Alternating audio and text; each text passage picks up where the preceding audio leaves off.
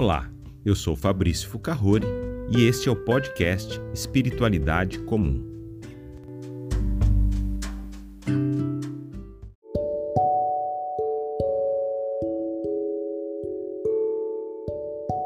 Quero compartilhar com você esta série de oito meditações feitas pela Igreja Presbiteriana Redeemer.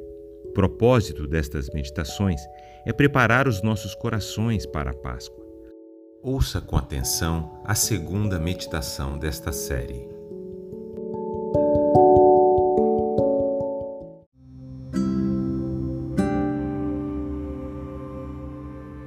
Evangelho de João, capítulo 12, dos versículos 20 até o 32. Ora, entre os que foram para adorar durante a festa havia alguns gregos estes se dirigiram a Filipe, que era de Betsaida da Galiléia, e lhe pediram: Senhor, queremos ver Jesus. Filipe foi dizê-lo a André, e André e Filipe o comunicaram a Jesus. Então Jesus se dirigiu a eles, dizendo: É chegado a hora de ser glorificado o Filho do Homem. Em verdade, em verdade lhes digo: se o grão de trigo caindo na terra não morrer, fica ele só, mas se morrer, produz muito fruto. Quem ama a sua vida perde-a. Mas aquele que odeia a sua vida neste mundo irá preservá-la para a vida eterna. Se alguém me serve, siga-me, e onde eu estou, ali estará também o meu servo. E se alguém me servir, meu Pai o honrará.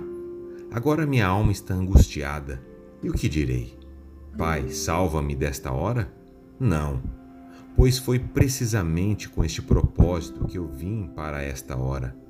Pai, glorifica o teu nome. Então veio uma voz do céu: Eu já glorifiquei e ainda o glorificarei. A multidão que ali estava e que ouviu aquela voz dizia ter havido um trovão. Outros diziam: Foi um anjo que lhe falou. Então Jesus explicou: não foi por minha causa que veio esta voz, e sim por causa de vocês. Chegou o momento de este mundo ser julgado, e agora o seu príncipe será expulso. E eu, quando for levantado da terra, atrairei todos a mim. Ele dizia isto, significando com o que tipo de morte estava para morrer.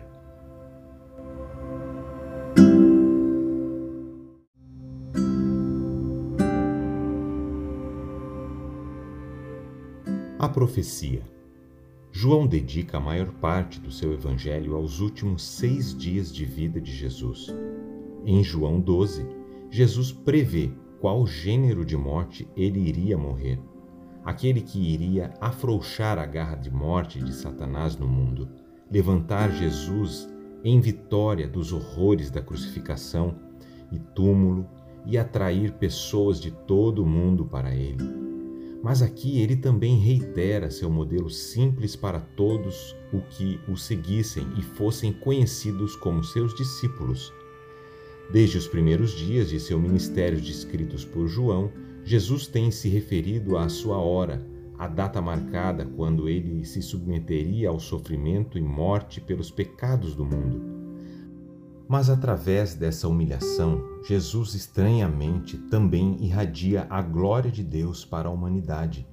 Deus glorifica seu nome não apenas através do ministério terrestre de Cristo, mas também de sua morte. João pressagia esta realidade concluindo: Nós vimos a sua glória, cheia de graça e verdade.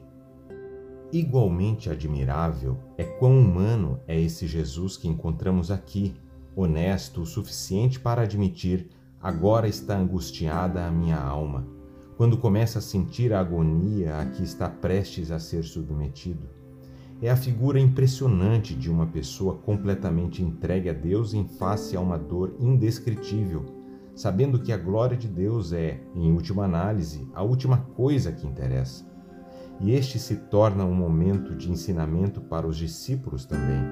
Sementes são coisas vivas que devem morrer para se reproduzirem. Elas carregam a promessa da vida futura. Superficialmente, a morte de Cristo parece ao mundo como um desastre, mas caindo na terra, ele é capaz de levantar seguidores e trazer muitos filhos para a glória. Entretanto, seguir a Cristo tem um custo. Muitos dos primeiros discípulos deveriam morrer mortes dolorosas, levando Tertuliano a concluir que o sangue dos mártires é a semente da Igreja.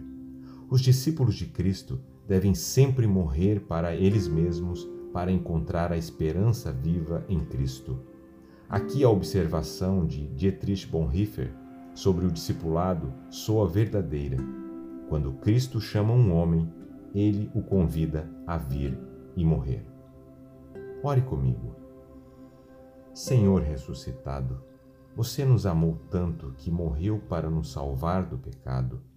Nós oramos para que esta realidade nos dê humildade, nos leve a louvá-lo sempre e nos dê ousadia para vivermos completamente entregues à Sua vontade amorosa. Em Sua misericórdia, faça essas coisas, por isso oramos em Seu nome. Amém.